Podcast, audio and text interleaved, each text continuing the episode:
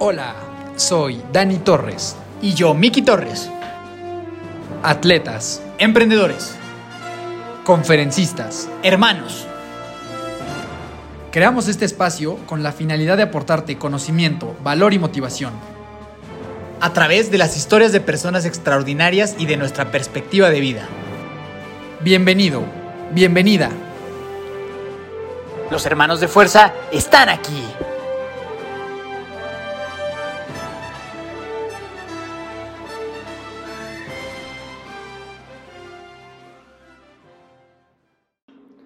Mi querida familia de fuerza, ¿cómo están el día de hoy? Día lunes, como siempre.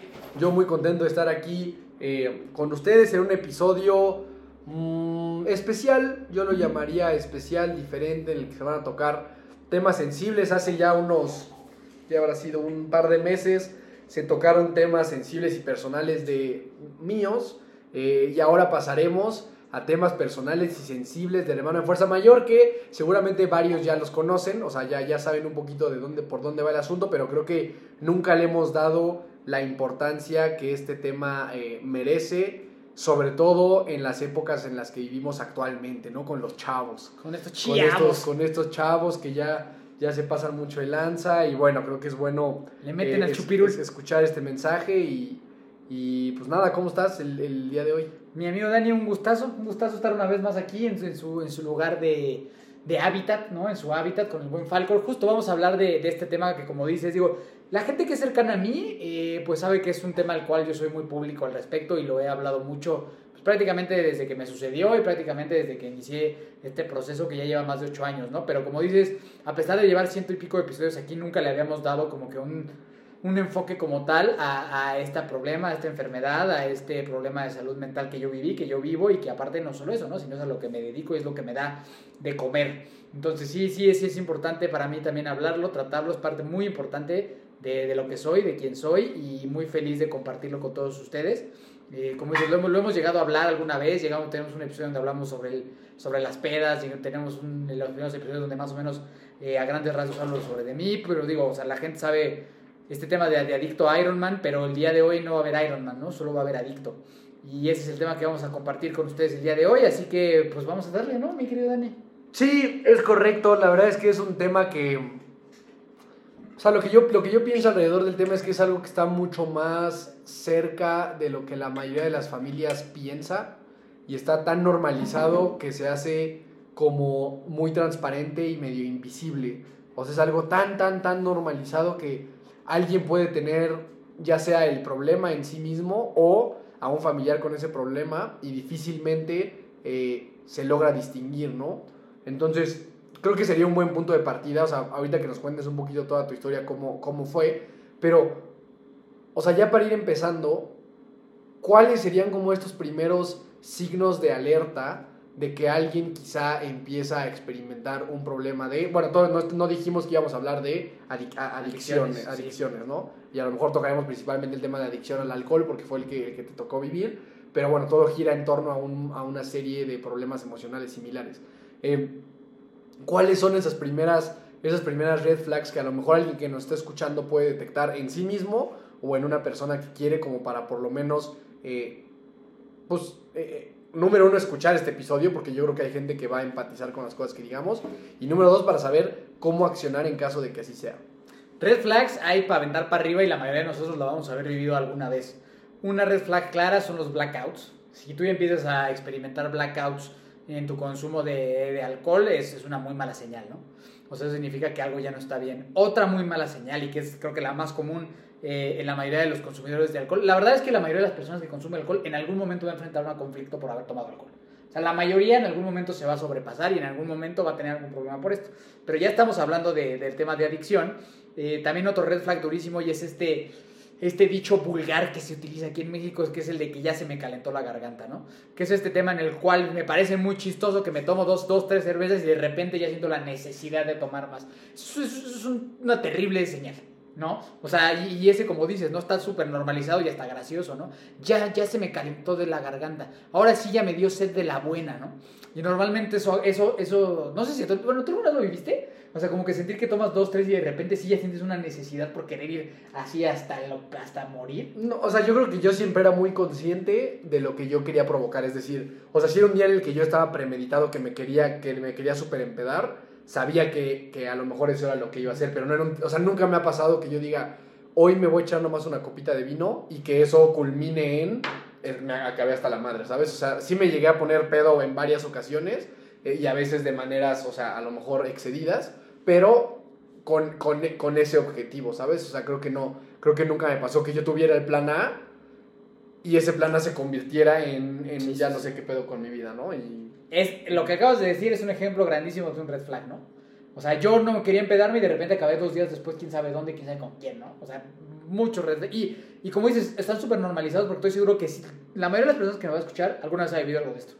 Así, estoy casi seguro que, la, o por lo menos el amigo, o si no eres tú, alguien cercano, ¿no? Y que digo, ahí yo creo que también hay una parte normal en cuanto empiezas como a, experimentar con esta droga, que es otro tema, al final es una droga el alcohol, eh, que pues no sepas medir y que a lo mejor se te pase, te pases de rosca y salga mal esa noche, ¿no? Pero entiendo que lo que es problemático es cuando tú eres consciente de que quieres ejecutar un plan de, pues me voy a tomar una, me voy a tomar dos, y constantemente se te empieza a salir de control eso, ¿no? Porque al final también, o sea, he tenido momentos en, o sea, en algunos lugares en donde, pues a lo mejor tú te tomaste tres o cuatro, y esas cuatro te pegaron mucho, porque pues puede ser alcohol adulterado, o sea, como que también hay otros factores que pueden provocar eso, ¿no? Pero lo que entiendo de la red flag principal es cuando tú tenías planeado tomar de una manera moderada, y ese plan se va por la borda porque ese impulso se hace completamente incontrolable. totalmente incontrolable. Y lo que dices, ¿no? O sea, como que si son casos aislados, ¿no? De que justo una vez fui y me metieron quién sabe qué y pues quién sabe qué pasó, ok, entendido, ¿no? O sea, pero si es algo frecuente, super red flag y también es entendido cuando eres un morrito, ¿no? O sea, de 14 años que te tomaste dos cervezas y te guacareaste ahí y te cagaste en tus pantalones, pues bueno. Bueno. Ay, ay, yo, yo viví varios, ¿eh? Varios. Este. No vamos a decir dónde tú viviste uno reciente, ¿no? Este, este. Ese, o sea, para un chavito es normal, ¿no? Bueno, no lo viví yo de, que, de yo hacerlo. no, no, no. O sea, me tocó pre- presenciar que alguien eh, perdiera control de sus esfínteres y se hace una locura, ¿no? Exactamente. Ajá. Entonces, bueno, esas son algunas de las red flags. Después puede haber que ya te afecten muchas áreas de tu vida, que tengas problemas este, emocionales, sociales, económicos, laborales, de relaciones. O sea, todos esos son, son, son red flags que no son tan difíciles de cumplir, honestamente, ¿sabes? O sea, no es tan difícil de cumplir con eso. Entonces, esos serían como unos red flags ya de varios, eh, a, grandes rasgos. O sea, y, y- ser un poquito más específico y un poquito más eh, con, con- cosas que sí tienen mucho fundamento. Son estas tres cosas que es un red flag importante si alguien de ustedes los tiene. Una adicción se va a desarrollar prácticamente sí o sí si se juntan estas tres cosas, que es la genética, ¿no? Que tengamos predisposición genética. Entonces, es un red flag para toda la gente que, que tenemos algún, algún familiar con adicción. Ojo, no, ni siquiera tiene que ser tu papá nada más, ¿eh? O sea, puede ser alguien cercano a tu familia. Y aquí es donde, donde la verdad es que si todos somos honestos y volteamos a ver nuestras familias, la mayoría, me atrevería a decir que un 70% tenemos a alguien con un problema de adicción. Entonces, la genética, yo creo que prácticamente casi todos la tenemos. Un estado emocional endeble, llámese que no estés trabajando con tus emociones. Otra situación que la verdad es que en sociedad muchas veces, si no es que la mayoría de las veces no las tiene. Y tercero, un eh, círculo social propicio a. Llámese que tengas amigos pedotes, desmadrosos, familia que se emborracha todo el tiempo. Y una vez más, no está tan difícil de que lo cumplamos. ¿No? O sea, si lo vemos objetivamente, no es tan difícil cumplir con estas tres cosas. Y prácticamente es un hecho que si a ti se te junta esta, este tripoder, si esta trifecta de poder, probablemente, muy probablemente, no, 100% seguro sobre adicto. ¿No? Entonces, esa es una gran red flag y esto es un- una cosa que a mí me hubiera encantado saber, ¿no? Y conocer que si a mí se me juntaban estas tres cosas, que claro que se me juntaron, entonces iba a poder desarrollar una, una adicción. Entonces, yo creo que ahí ya tienen bastante conocimiento sobre cómo funciona este tema. Sí, o sea, como que el, el- el ecosistema no es tan complicado que se dé para desarrollar una adicción. Y ahora aquí otra pregunta. Eh, ¿Qué hay de estas personas que con mucho orgullo te pueden decir, no, pues yo llevo chupando desde que soy chavito y la verdad estoy bien feliz y bien sanote y me la paso a todo dar? Es decir, alguien que tenga estos problemas de adicción, de adicciones y sobre todo con el alcohol, sí puede llevar una vida feliz de aquí a que se muera y, y, sana, o todos forzosamente están condenados a un desenlace catastrófico de alguna manera. En salud, todos. En estado mental, todos.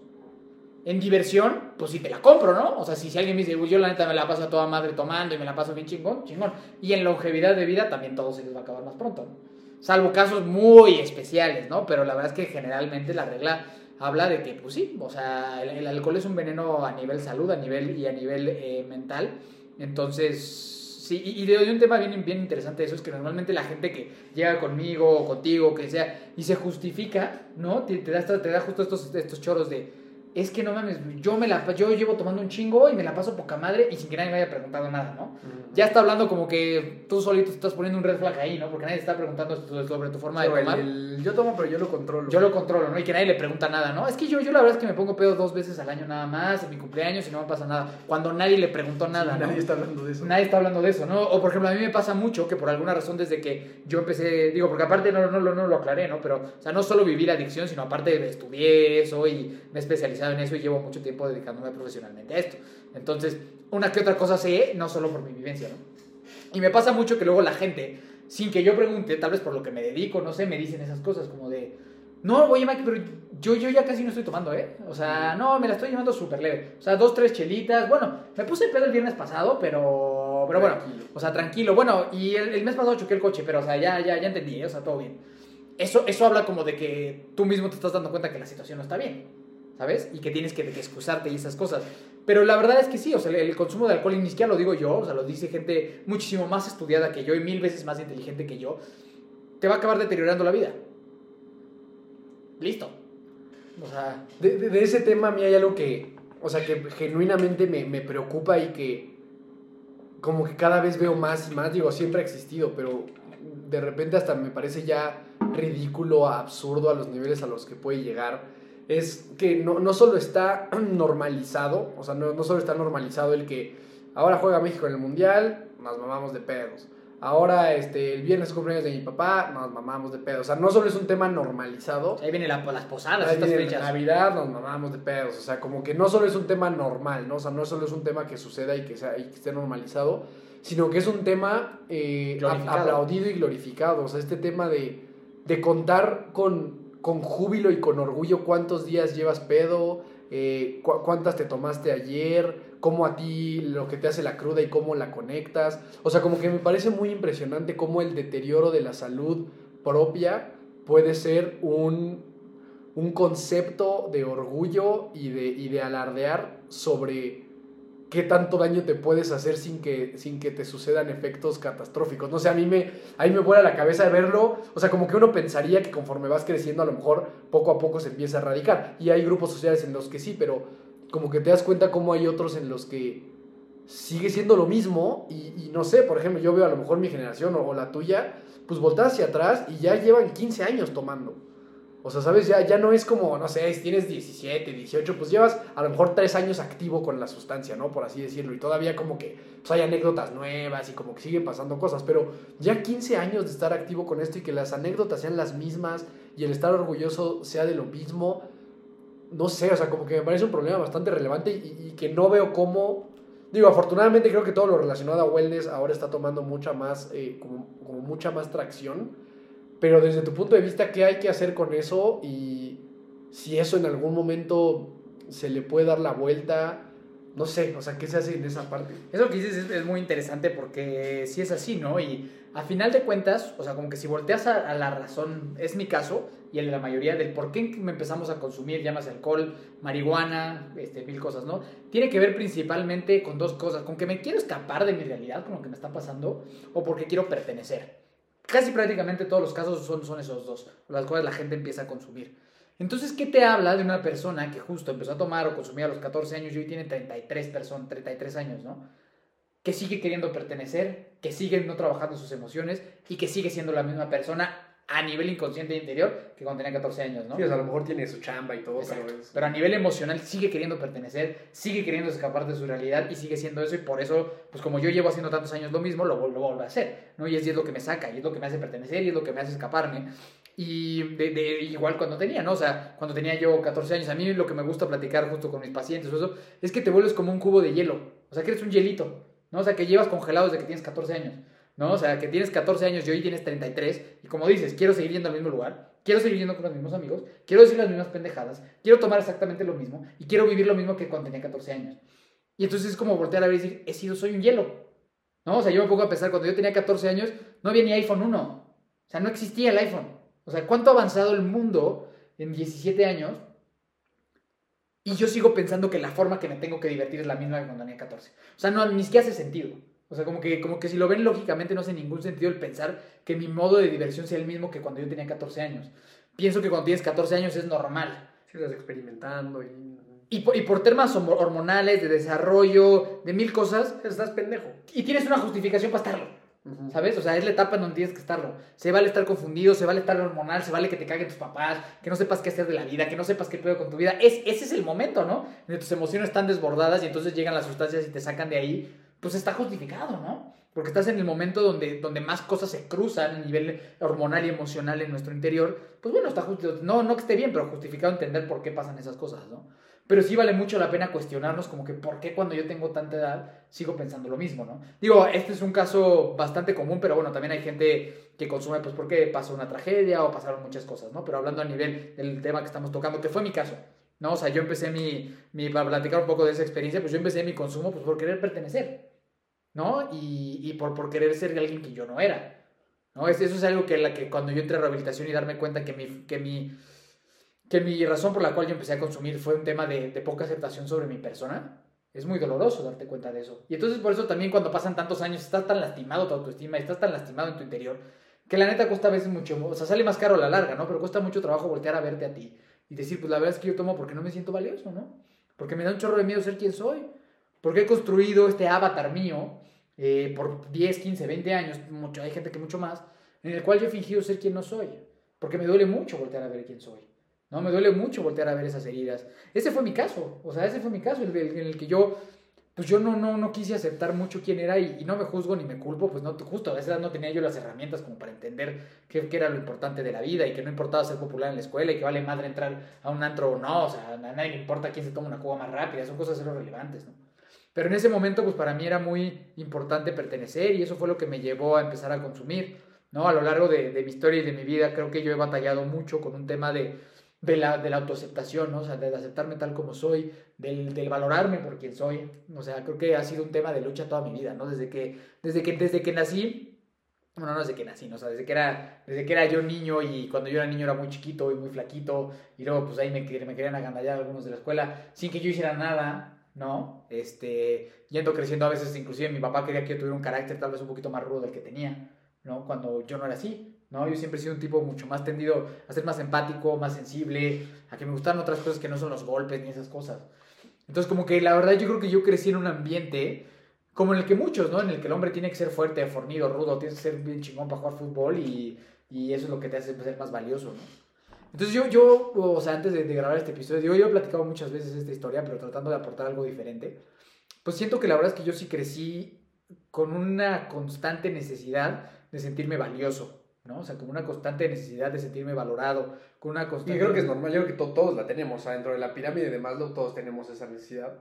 Hay quien se le cubre y hay quien no, ¿no? Y, y de esto no te, o sea, mis papás me amaban y me querían un chingo y creo que la cubrían bien, ¿no? Pero como que a nivel social, ¿no? O sea, no, o sea, más que a nivel familiar, a nivel social, yo no me sentía, pues, muy valioso, ¿no? O sea, casi nunca, un poco lo, platicábamos apenas en un evento que tuvimos, que, que pues hasta que llegaste tú, ¿no? O sea, que fue un tema como que yo sentía que yo no tenía un equipo que me, que me respaldara, ¿no? O sea, como que era un tema de estar muy solo y de decir, pues es que yo estoy chiquito, flaquillo, hago mi, yo bien pincho honesto que quería ganar mi natación y el güey de al lado se jala del carril y gana él. Y nadie dice nada, güey, ¿sabes? Y yo así como, puta, ya me callo, ¿no? Me llevan al taekwondo, gritan y yo no me gusta. Entonces como que siempre fue una, un luchar desde niño como en este de encontrarme, ¿no? Me acuerdo que fui a una escuela, resulta que escribía feo, que escribía como zurdo, porque pues así era mi, mi naturalidad, escribir así, pero pues me regañaban y me acuerdo que me dejaban sin recreo y entonces me ponían a hacer planas y planas y planas de escribir yo solo, que porque escribía feo, ¿no? Y escribía feo, y escribía y me, y me cagoteaba todo el tiempo, ¿no? Entonces como que siempre fue un tema de buscar una, una valoración, una validez en cosas externas que me hacían mucho dudar de quién era, ¿no? O sea, de quién era yo y de lo que valía. Después fui creciendo y pues lo que hablábamos ahorita antes de empezar, ¿no? Pues me tocó a mí tener una genética que tiende a engordar. ¿No? Y es algo que, que siempre, que, que, bueno, no siempre, últimamente me cuestiono mucho que te digo, ¿no? No es que yo comiera mucho más que tú. Yo también iba a entrenar el mismo fútbol que tú, ¿no? O sea, obviamente no, no teníamos la alimentación más, más este, balanceada ni buena, ¿no? O sea, comíamos tostadas de queso y salchichas con tocino, pero, este, pero a, mí, a mí la genética me, me, me juzgó, me, juzgó, me juzgó más, perdón, me jugó más a tender a engordar, ¿no? Y era muy complicado yo tener 10, 8, 9, 10 años y, es bien traumante en la vida de, de, la gente que haya pasado por eso, me va a entender. De, tener, de, de, llevar en dietas desde que tienes 8 años. O sea, de, porque te dicen que no está bien el cuerpo que tienes porque no está bien, o sea, bueno, y entendamos a nivel salud, que claro que es mejor no tenerlo, ¿no? Pero tú cuando eres niño, pues dices, pues, ¿qué hice? pues yo qué culpa. Pues ni siquiera entiendo, ¿no? Pero solo sé que, pues, que, pues una vez me dijeron el Michelin que porque tenía muchas llantas y ese tipo de, de cosas que lastiman mucho la autoestima, ¿sabes? Y, y, te hacen sentir como que no eres lo suficiente y como que no eres lo suficientemente valioso y, eso me pasó a mí, ¿no? O sea, como que siento que poco a poco mi autoestima se fue construyendo justo, ¿no? El entrenador de fútbol, no, pues a la banca, ¿no? Pues es que no eres muy bueno, ¿no? Pues es que, que tiene que bajar de peso, ¿no? Pues está gordito, ¿no? Y, yo, y cuando eres un niño, pues es como de, oye, yo quiero venir a jugar fútbol pues porque, pues porque está divertido y me quiero divertir y, y, no quiero que me digan, no quiero que me digan que no me meten por estar gordito. O, o, o comentarios de señoras, ¿no? De que, ay, qué gordito te ves, o mira cuánto has engordado. No mames, o sea, pues por favor, si alguien está escuchando esto y hace esos comentarios, no los vayas a hacer nunca más. Sí, ahí no me gustaría agregar algo de, de, o sea, porque ahorita estás tocando un tema que creo que es bien importante y tiene que ver todo con este niño eh, que todos hemos sido, ¿no? Eh, hay un libro que me gustaría recomendarle a todos, es un libro complejo, o sea, al que le tienes que entrar como, pues idealmente con, en un proceso psicológico que se llama Homecoming eh, que habla de todo eso, ¿no? O sea, de cómo sanar y recuperar a tu niño lastimado, porque al final no nos damos cuenta y a mí esos 20 me cayeron apenas, o sea, mis 27 años, que mucho de, lo que hoy nos afecta, de las emociones que hoy nos afectan y las circunstancias y los hechos que hoy nos duelen, no es, no es tu yo de 27 años lastimado, sino es un niño de 6 o 7 años lastimado y con, con conflictos no resueltos como que muchas veces nosotros vamos por la vida enojándonos por cosas o ansiosos por cosas o deprimidos por cosas, pensando que somos un adulto que está enojado deprimido por esas cosas sin darnos cuenta de que tenemos cosas sin resolver de un niño lastimado. Y cuando tú vas un poquito atrás a, ver y por lo menos a comprender que hay un niño lastimado en esos momentos, pues te da muchísimas más armas para poder eh, salir adelante de cosas, ¿no? Entonces,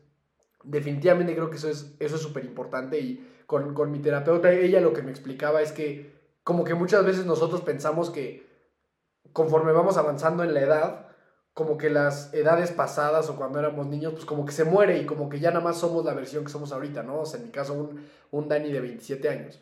Y lo que ella me explicaba es que el, el humano es como estas no me acuerdo cómo se llaman, estas muñequitas que luego venden, que es como, ajá, como una muñequita chiquita y está encapsulada en una muñequita más grande y luego una más grande y luego más grande hasta que hay una enorme. Pero al final, esa enorme que sería la que somos ahorita, en el fondo tiene a una chiquita y esa chiquita muchas veces es la que dictamina tu futuro. O sea, esos, esos sentimientos y emociones sin resolver es lo que te hace enojarte por cosas sin sentido, es lo que te hace ser una persona insegura, es lo que te hace ser una persona celosa. Tomar. Y, tomar, y no tenemos ni idea. Entonces, es un libro que nada más me gustaría recomendar, Homecoming, se llama, eh, bastante, bastante interesante, de repente medio complicado de leer y, de entrarle a, a varios temitas.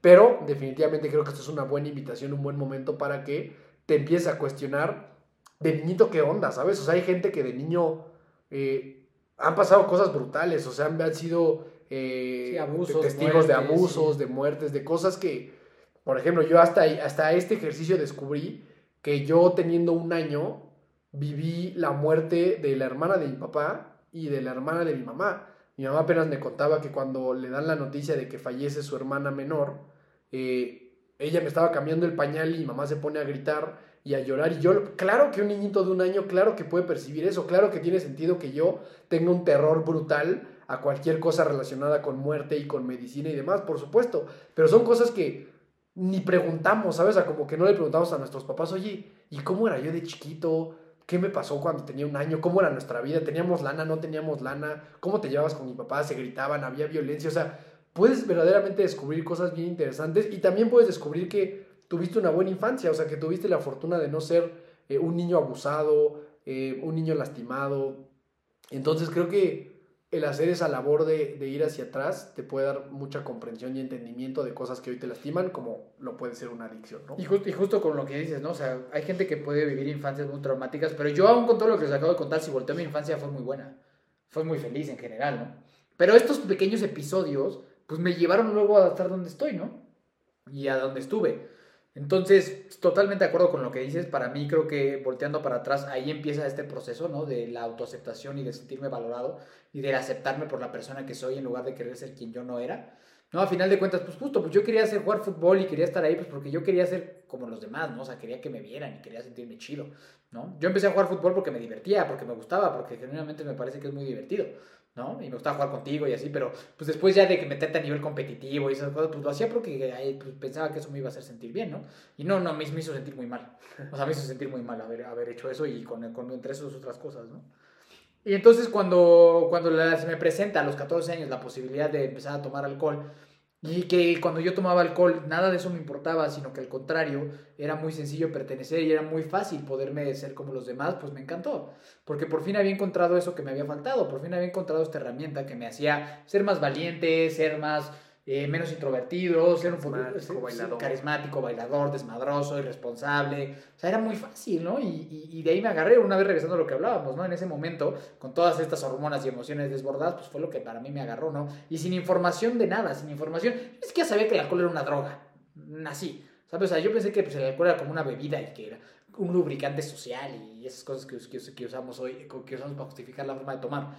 Ahí a nivel técnico podrías dar como una breve explicación de por qué sucede eso, o sea, por qué, por qué, por qué el humano, en este caso tú, empiezas a ser más chistosito, más bailador, eh, más cotorrito, qué es lo que sucede técnicamente que te provoca eso, porque como dices, la gente es como que lo ve como, ah, pues nomás tomo eh, y ya de repente estoy bien feliz sin saber o sea, orgánicamente, neta, neta, ¿qué es lo que le está pasando? Orgánicamente lo que está pasando es que tu, tu cuerpo está en modo supervivencia y entonces empieza a pagar funciones que no son vitales para, que sobrevivas.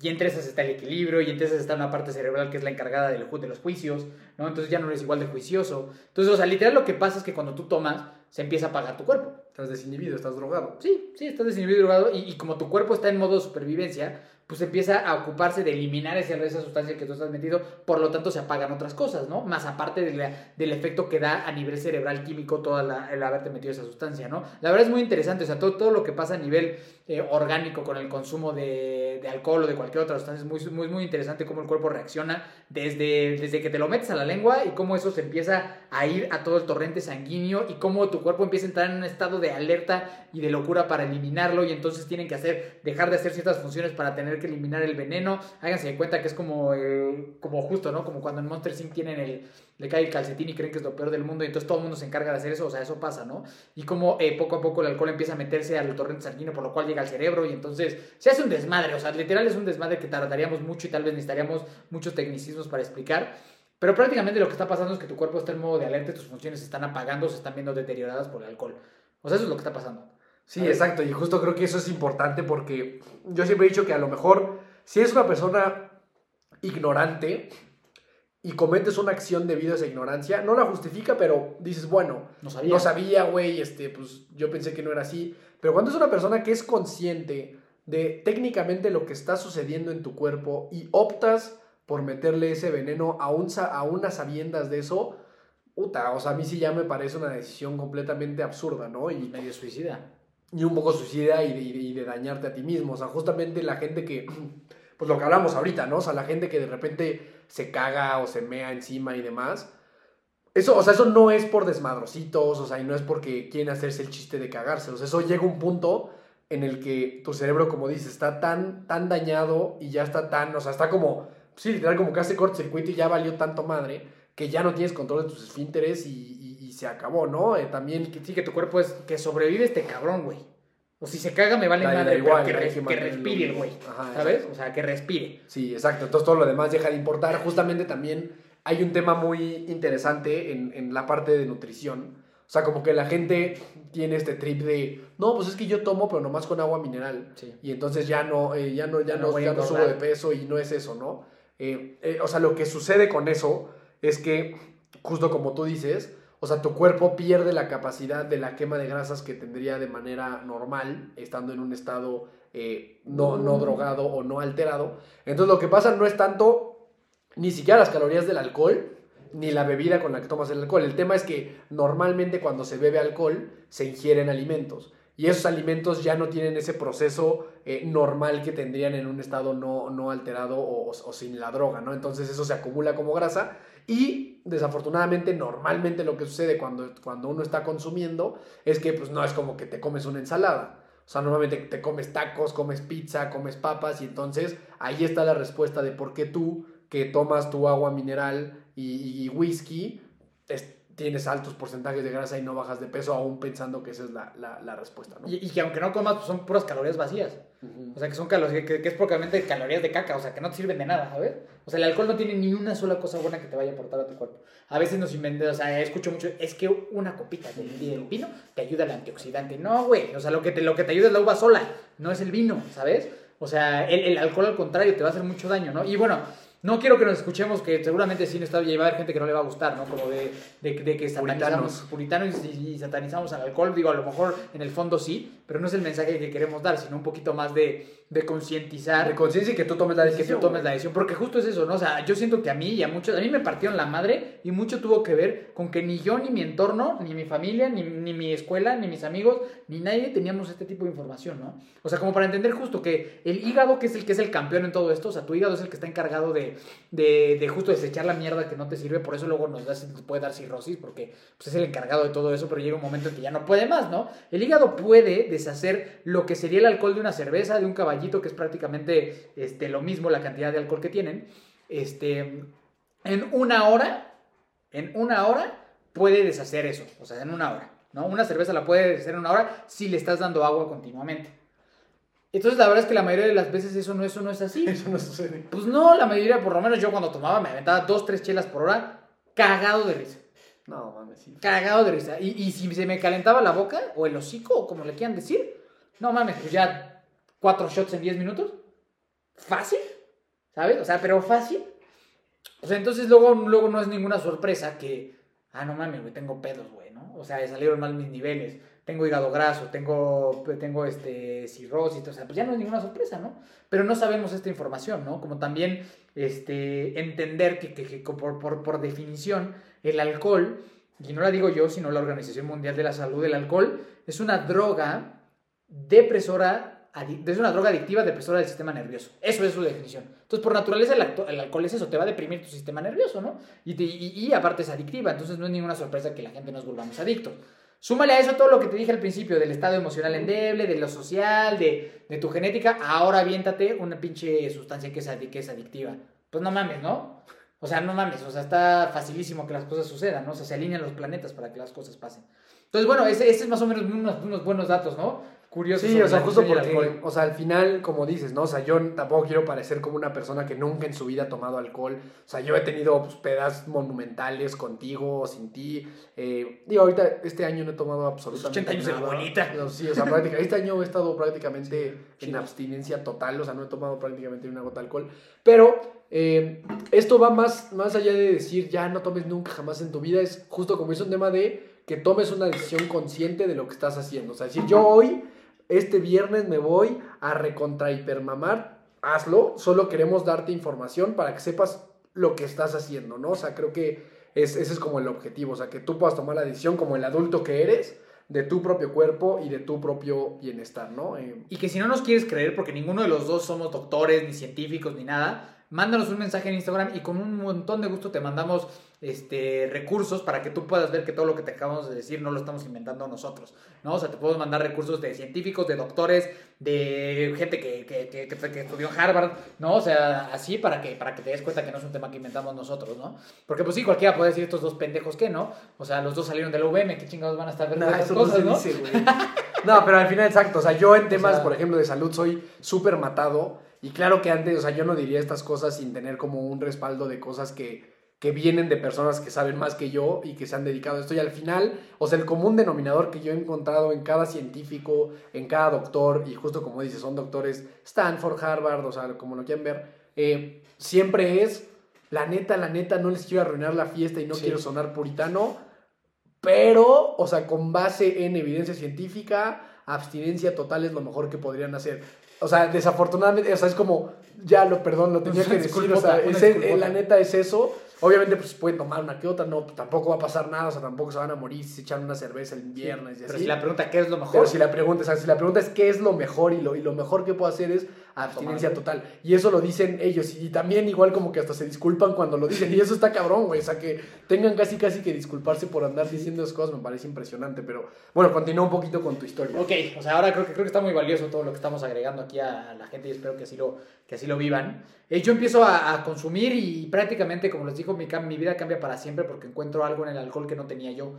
Encuentro autoestima, encuentro amigos, encuentro relaciones, encuentro, encuentro encuentros con las personas del sexo opuesto, ¿no? O sea, o sea encuentro ese tipo de cosas que antes Sí, yo la, no la tenía. valentía para irle a hablar a una Claro, dama. claro, ¿sabes? Y pues que también cuando la dama anda peda y no importa que tú estás medio gordito y feo a los 14 años, Sí, tienes más oportunidades. pues, pues claro, pues, pues eso es lo que tú que por lo, menos, por lo menos a los 14 años sí. Ya cuando empiezas a crecer, la neta se ve bien pinche ridículo. ¿No? O sea, ya se ve ser atractiva la gente que se cree bien, bien este, ligadora así a los, a los 35 años ligando en el, en el night, pues no se ve muy divertida que digamos, ¿no? Este, y, y- y, pues así fue, ¿no? O sea, como que yo fui creciendo, inmediatamente los problemas se hicieron llegar.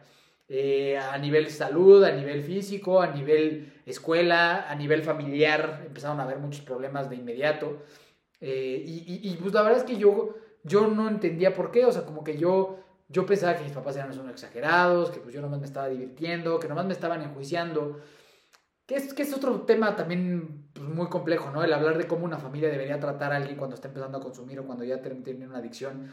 Porque también resulta que el enjuiciar a la persona resulta que tal vez no es lo mejor, ¿no? El tú ir con un adolescente a cagar y a cagotearlo y decirle que no lo vuelva a hacer, prácticamente le estás poniendo un cohete en la cola para que lo vuelva a hacer, ¿no? Entonces, como que es- es- eso es un tema muy, mucho, muy amplio, ¿no? Tal vez luego podríamos hablar de, de, de- de ese tema de familia o si alguien tiene duda de eso, pues que me escriba por aparte, ¿no? Pero pues bueno, mi, mi vida fue así, pasé la, pasé la prepa, cuando llegué a la prepa y te, fue un desastre, ¿no? O sea, todo mal, me fue muy mal, tuve muchas reprobadas, muchos regaños, físicamente muy mal, empecé a tener problemas de sobrepeso mucho, muy importantes. Eh, cuando tenía 18 años mi mamá me dijo, ok, creo que no está muy sano tu, tu situación, ¿no? Por- pero por lo que te digo, ¿no? No porque te quiera estar yo diciendo que estás gordo y hacerte sentir mal por estar gordo, sino porque llega un punto en que salud, en, en temas de salud que pues, no es insostenible, ¿no? Eh, sí- siempre me dolió mucho ese tema del peso, siempre, siempre como que desde niño fue un tema con el cual batallé, eh, batallo mucho a la fecha, ¿no? El tema de los juicios sobre, sobre la apariencia y sobre el físico y sobre todo en temas de, de peso. Eh, tam- también lo veo que pues, es, parte de mi personalidad adictiva, la cual después aprendí. Y, y, pues bueno, cuando veo a los 18 años con bastante sobrepeso y unos, por- y unos, y unos estudios y unos análisis de salud, pues bastante malos que me dicen que tengo hipertensión, prediabetes e hígado graso a los 18 años y me dicen que eso pinta para no ser una vida muy alentadora, la verdad es que me dio un montón de miedo, ¿no? Justo, justo el resultado de todo lo que les acabamos de hablar, o sea, de todo lo científico, todo el daño que hace, yo lo viví en carne propia a los 18 años, ¿no? A los 18 años, después de haber tomado un montón, ojo, quiero aclarar, no diario, ¿eh? O sea, cuando iba a los 18 años yo no tomaba diario, pero estaba lejos de tomar todos los días. O sea, lejos. ¿Sabes? Tomaba tres veces al mes, cuatro como mucho, y estaba en un problema de salud grave. Grave. Sí, eso es importante. O sea, hacer como la anotación de que no se necesita tomar de lunes a domingo para tener esos problemas. Pues no, ni, ni ser grande, ¿sabes? Pues yo tenía 18 años y es real, o sea, yo, yo sí tenía muchos problemas de sobrepeso, pero eso es lo que, y a veces hasta le, hasta le reclamo a Dios, ¿no? Porque es la genética que me tocó, pero yo no es de que me encerraba en mi cuarto a tragar gancitos. Mm, Sí era bien pedote y sí me da un chingo de hacer ejercicio y pues sí, comíamos medio mal en la casa, pero pues no era así como de que yo tenía abajo de la cama escondido una- un paquete de Twinkies y unos sabritones. No era de eso, ¿sabes? O sea, no era eso y pues yo tenía muchos problemas de salud. Mucho, muy por el tema del alcohol, ¿no? O sea, o sea, la mayoría por el tema del alcohol. Pues, pues tan fue así que el de las instrucciones más grandes que me dijeron es, no puedes tomar. Mamutcito sí llegaste a tener. Uno que otro mamut. Uno que otro y, uno, mamut. que otra bolsa de, de kipi de churro. Eso sí. Yo sí llegué a ver mamuts. De vez en cuando. De vez en cuando, de vez en cuando. Pero, pero nada fuera de lo normal. ¿No? O sea, un gustito de vez en cuando. Lo que sí la nula actividad física, ¿no? O sea, como que eso sí... Sí, sedentarismo puro. Pero así, o sea, pero, pero aplanado toda la tarde. ¿No? O sea, de que para lo único que saliera, pues para ir con mis cuates a echar desmadre. La verdad es que me dio un montón de miedo eso y, y me puse pilas y en un año, y está bien cagado, ¿no? Porque fue la primera vez que me mandaron a correr. O sea, a los 18 años que me contrataron un coach Debe de ser alguno de estos que luego todavía nos encontramos por aquí. No, no, me encantaría recordar quién es. Saberlo. Sí, pero debe ser aparte sí alguno. hizo buen trabajo, ¿no? Sí, sí, sí, claro que sí. Quien sea, no recuerdo, no recuerdo su nombre, pero quien haya sido, este... Sí, fue un buen elemento. Pero pues empecé a correr, me, o lo, me cagó la madre, empecé a correr, me cagaba a correr, ¿no? Pero, este, pero sí, sí, empecé a correr, dejé de fumar, dejé de tomar, también fumaba. Y en un año que esta es de las cosas que más me encanta platicar y lo más maravilloso es que después de todo esto que les acabamos de, de contar, en un año ya tenía un cuerpo súper renovado. Ya no había hipertensión, ya no iba hígado graso, ya no había ya no había nada. Nada, o sea, y eso está cabrón, ¿no? O sea, como el cuerpo humano es tan resiliente que después de un año de que lo tratas bien, porque yo lo que siento es que yo los años anteriores, o sea, lo pateé, o sea, literal, o sea, le puse una madriza, ¿sabes? O sea, lo pateé y me valió madre, y con solo un año se recuperó.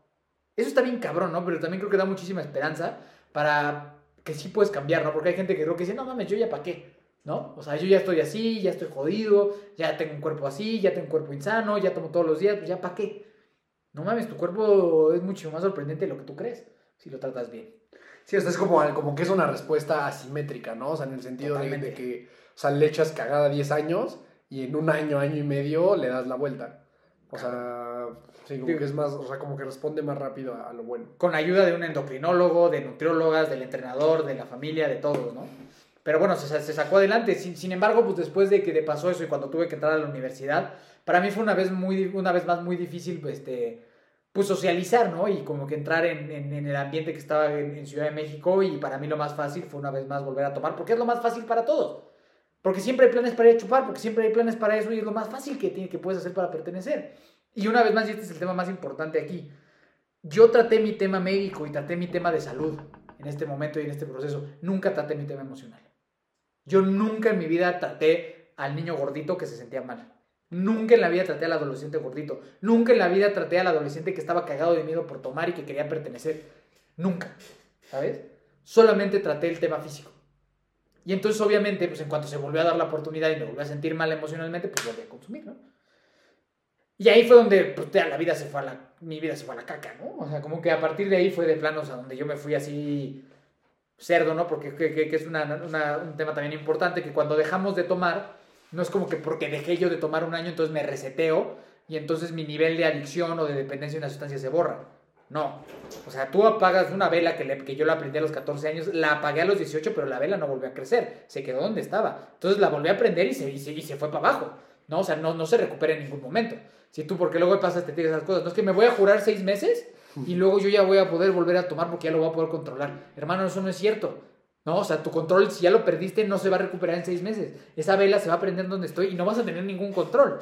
Esa es la verdad. Que digo, ahí justo, la, o sea, hablando de, de red flags, o sea, que, que tocábamos al principio, según yo eso es de las más mayúsculas, ¿no? O sea, cuando alguien ya se tiene que ir a jurar a la, ¿cómo se llama? Con la Virgen. Con la Virgen y todo eso, digo, con todo respeto, obviamente.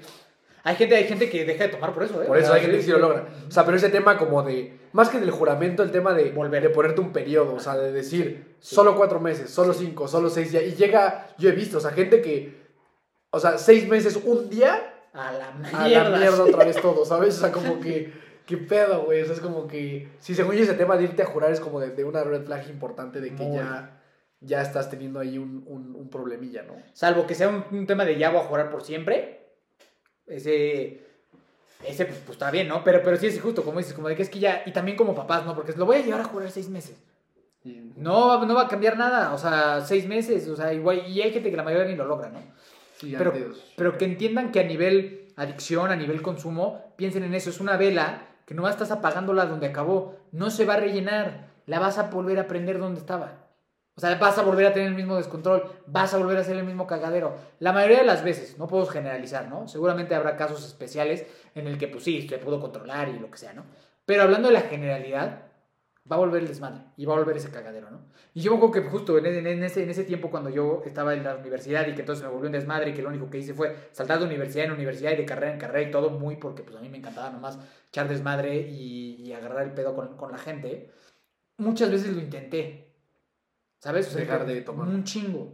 Un chingo. Y me acuerdo que lo hablaba contigo y te decía, no mames, güey, yo sigo al gimnasio y tres meses no voy a tomar y la chica y de repente decía, güey, ya estoy bien pedo otra vez, güey Ujú. no servía de nada. Y no habían servido de nada el, el mes, dos meses o lo que haya dejado de tomar no servía de nada. O sea, volví volví a hacer lo mismo de antes, ¿no? Y volví a hacer lo mismo de antes. Y, y ahí es cuando ya se empezó a volver como que un tema de un ciclo en el cual solo pasaba lo mismo, lo mismo, lo mismo, lo mismo. Y entonces se perdió el control total, ¿no?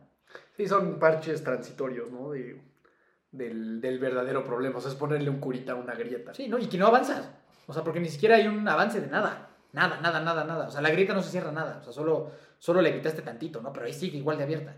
Y nada más se lo quitas y se abre más. O sea, como que no sirve de... O sea, pues, o sea la verdad no sirve de nada. O sea, te, te da como la ilusión de que sí, ¿no? O sea, siento que el problema de eso es que te da la ilusión justo, o sea, como que yo lo que siento es que la gente que, tipo, me voy a jurar tres meses y logra jurarse esos tres meses, le da como la falsa ilusión de que están bajo control. Claro. ¿Sabes? A Ya decir, lo ah, dominó". huevo, ya llevo tres meses, ahora me voy a echar un año de despilfarre y de desmadre, y luego me juro cinco meses y lo logran, y entonces creen que tienen este gran control porque se pueden jurar eh, cierto, cierto tiempo determinado, ¿no? Sí, sí, sí, no es cierto. No es verdad, o sea, porque al final regresan y regresan y regresan y regresan. y- Alguien que no tiene un pedo con el alcohol no tiene por qué limitar su consumo. Es así de fácil. O sea, alguien que no tiene un pedo con el alcohol no tiene por qué estar pensando que se tiene que jurar o que se tiene que dejar de tomar porque su consumo no afecta su vida. Es así de sencillo, ¿no? O sea, si tú no tienes un problema, no tendrías por qué estar donde estás. Si estás, si estás haciendo esas cosas, el problema va a seguir. Sí, es porque ahí, ahí. ¿no? Entender que hay diferentes etapas en cuanto al consumo de alcohol o de cualquier sustancia, ¿no? Todos empezamos con la, con, el- con la experimentación, que es esto cuando tienes 14, 15 años que te dan a probar algo y lo pruebas y es, pues es normal, ¿no? O sea, que pruebas algo por curiosidad. Después se, vuelve algo que ya se empieza a ser habitual, ¿no? O sea, bebedores de bebedores sociales o bebedores habituales, que son los que se toman dos copitas de vino, me tomo una cervecita, ¿no? Pero, pero, pero entiendo, o sea, mi cuerpo no está enganchado a eso, ¿no? Y puedo vivir una vida normal, digo, se me va de vez en cuando, o me empedé en mi boda, o cosas así, ¿no? Pero normalón. Y después viene un- una etapa crucial que se llama el abuso de consumo, que es donde hay un montón de gente, que es este tema en donde ya se me está saliendo de control, ¿no? O sea, ya empiezo a tener estas red flags, ya empiezo a tener ciertos problemas, pero aún no he desarrollado la adicción. ¿Qué significa eso? Que me puedo echar para atrás y puedo llegar a ser un bebedor social. Con, con- con ciertas herramientas, con ciertas terapias, con ciertas cosas, se puede llegar a hacer. El único pedo es que de ahí a la adicción estás a un segundo. Y eso puede ser, dependiendo de cada quien, mañana, en tres años, en cuatro, pero estás a un pasito, ¿no? Y si brincas a adicción, entonces sí estás metido en un pinche pedo, que ni, que, que ni para qué te cuento, pero te voy a contar. ¿No? O sea, como que la verdad es que estar en una adicción, que es una enfermedad, estás metido en un pedo severo.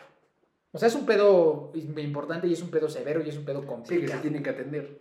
Y aún atendiéndoselo es un pedo complicado, ¿sabes? Que, que fuese mi caso, ¿no? O sea, de repente, y, y sin motivo alguno, que es lo que platico muchas veces, que no es como que me haya pasado algo súper trágico, sino simplemente el consumo fue avanzando y se salió de control. Y, y de repente ya toma todos los días y pues tú te acordarás y llegaba pedo al estadio y no llegaba y pues hacía puras pendejadas, me la pasaba haciendo puras estupideces, decía puras tonterías, ¿no? Pues puras tonterías, pen- puras tonterías. O sea, yo como que ahí justo como que yo lo que siempre he pensado es que o sea, como que yo siento que tu issue, ver, obviamente el alcohol, pero yo como que tampoco recuerdo que fuera así de lunes pedo, martes pedo, miércoles pedo, jueves, o sea, yo más bien como que veía que alrededor del alcohol tu vida era un Desmadre. completo desmadre, ¿sabes? O sea, como que aunque no tomaras, no sé, un martes, era un martes cero productivo, era, o sea, como que tenías cero rumbo en tu vida, o sea, como que no era tanto el cuánto consumes, Sí, o sea, sino- nunca fueron sino- a los toritos ni nada Exacto, güey. ¿no? Eso era como. Y no te chupabas así a las 8 de la mañana, ni nada de eso. O sea, y es, que eso para mí es importante. O sea, porque siento que la gente luego ve el alcohol como. El alcoholismo como muy distante, porque se imagina esta persona que. que se echa su cereal con un bacardí, ¿no? Y no necesariamente es así. O sea, yo creo que lo tuyo tenía que ver más con eso. O sea, un tema emocional que se, se contrarresta con el alcohol, pero toda tu vida, todo el entorno que tenías en ese momento, era, era un completo desmadre, güey. La escuela, las relaciones sociales, eh, el trabajo, o sea, como que la familia, como que todo era, era, era desastroso, ¿no? Y yo creo que ahí también es donde puedes identificar cuando hay una adicción severa porque ves que nada camina. O sea, no solo es que consumas mucho, sino que nada más en tu vida camina. Sí, nada, nada camina y, o sea, y, y como dices, ¿no? O sea, no era un tema de que todos los días, este, por cinco años estuve así, ¿no? No. Sí había días que sí. Había días que, pues, si me agarraba un pedo el sábado, domingo, lunes, sí, sí había días que sí, ¿sabes? Pero no, pero no como esta, como estas películas, ¿sabes? O sea, no como de película, porque justo creemos, o, o no, o justo nunca me fueron a recoger de la, de la calle. Ah, o sea, como siento que tenemos esa parte de las películas de que el padre de familia se detiene al Oxxo y se compra una una mini botellita y se la fondea y luego se mete al coche. o sea, Sí, como no, que no, no, no, no no. necesariamente es No así. necesariamente. Sí, muchas veces llegué a tomar solo, sí, muchas veces llegué a tomar por tristeza, sí, muchas veces llegué a tomar por falta de rumbo, sí, la mayoría de las veces yo no me quería empedar como empedaba y me empedaba. O sea, todo eso sí, pero es que como, como dices, ¿no? O sea, mi vida está en un desmadre en todos los sentidos, ¿no? Estando pedo o no pedo ya. O sea, mi vida era un desmadre ya pedo o no pedo. ¿no? O sea, como que ya llegó un tema que fue tanto el desmadre y tantas las cosas y tanto se salió de control, sí siendo la raíz la, la- lo que decíamos al principio, ¿no? Bueno, no al principio, con la mitad, del tema de la falta de trabajo en la emocional desde, desde, desde que fui pequeño, seguía siendo ese el pinche, la pinche raíz de todo lo Eso demás. es, eso es lo que quería decir justamente, detenerte ahí tantito, porque creo que eso es lo más importante. O sea, que la gente cree que el alcohol es el problema. O sea, que es su vida es un desmadre porque es alcohólico. Y el tema es, es alcohólico porque tiene muchos pedos emocionales desde, desde siempre, ¿no? No, es como los que tú traes en tu nariz en este momento. Pero sí. constipado. Sí, sí, sí, sí, sí. Este, justo, o sea, como que al final de cuentas yo soy un enfermo, un enfermo de mis emociones, Exacto. ¿no? O sea, un enfermo emocional, que eso desencadenó una adicción, ¿no? Y eso desencadenó mis problemas de, de consumo y mis problemas de falta de, de propósito y de vida y de sí consumir en solo y de, y de sí estar súper deprimido y de voltearme a ver el espejo y odiarme y de no soportar lo que veía y de sentirme de la chingada y de luego sí levantarme necesitando consumir algo porque me sentía muy mal y sí me llegaron a dar temblorinas horribles o luego, o luego sudas bien feo. O sea, como que después ya en las crudas o en las, o sea, después de que no has tomado te, sudas y hueles horrible y sudas así bacardí y luego una, una cosa espantosa, ¿sabes? Y, y como que pues a final de cuentas tu único recurso para dejar de pasártela mal es volver a tomar, ¿no? O sea, y, y la verdad es que pues pasando la una de la tarde, prácticamente, salvo los lunes, pero pasando la una de la tarde prácticamente siempre encuentras con quién chupar. O sea, no está difícil, ¿sabes? O sea, como que los lunes es el único día que es más complicado. Pero prácticamente una vez que pasa la una de la tarde es muy fácil encontrar con quién chupar. O Sí, sea, ya del miércoles en adelante. eh, desde el martes, güey, porque casi, o sea, en buena temporada hay Champions los martes. Entonces no, no, era, no era difícil encontrar con quién tomar, la verdad. ¿no? Pero bueno, sí me aventé algunas de buró ahí, este, bastante patéticas y tristes para la situación y que pues me duele mucho recordarlas, ¿no? Pero pues sí llegó a pasar, ¿no? Pero justo, o sea, a veces el alcohólico o el adicto no es la persona, no es nada más la persona que vive abajo de un puente y que no tiene nada. O sea, no es la persona que, como dices, ¿no? Que se baja al Oxxo, se compra un, este, una de esas de frigobar y se la revienta, ¿no? O no es solo el Denzel Washington en la película El aviador, que va, al, que va al, al hotel y se, y se zumba todas las, las mini botellitas, ¿no? O sea, yo, yo tengo, tuve compañeros o trato pacientes que su único pedo nunca fue de que tomaran diario ni más de dos veces al día, pero cuando tomaban una, tracas. Sea, adiós, ¿sabes? Una. O sea, o sea, yo tengo pacientes o gente que, que, que llegan conmigo o que he escuchado en sus testimonios de que es de, güey, yo tomaba seis veces al año, pero con esas seis veces hacía un cagadero. ¿Sabes? O sea, de que me tomaba una y de repente no aparecía en dos semanas. Y entonces dejaba de tomar un chingo de tiempo y lo volví a hacer y otra vez. ¿No? Entonces, no, no el adicto, como dices, no es nada más esa persona. Y la verdad sí es que todos somos enfermos emocionales. ¿No? O sea, de alma, de emociones, mentales ya también. Eso es la verdad, la adicción es una enfermedad mental. Entonces, pues eres un enfermo mental. Cuando tienes una adicción es un enfermo, un enfermo mental.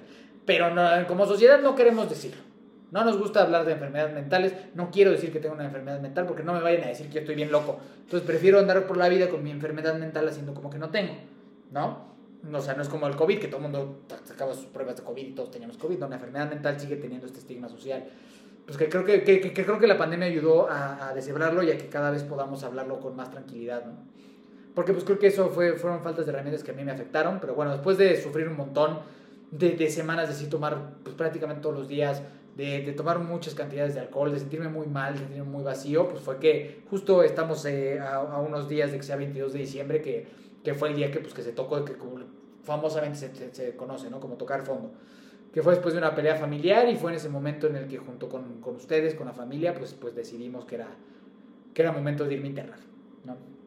Que era momento de, de irme a internar. Fue una decisión, pues que sí yo eh, pues digo, en lo que quiera creer cada quien, pero, pero pues yo siento que no la tomé yo, porque creo que yo no. Muy atípica, la neta. Pues sí, muy rara. O sea, como que para. O sea, como que yo no conozco a nadie más que haya hecho eso como a esa edad y así, ¿sabes? O sea, yo, yo, yo personalmente, yo conocerlos. Sea, sí fue, sí, o sea, sí fue, Fue un raro. raro, güey. Y pues que, y que no se veía que yo lo iba a tomar. O sea, no, no se veía como que no mames, este güey como que anda entrando en conciencia.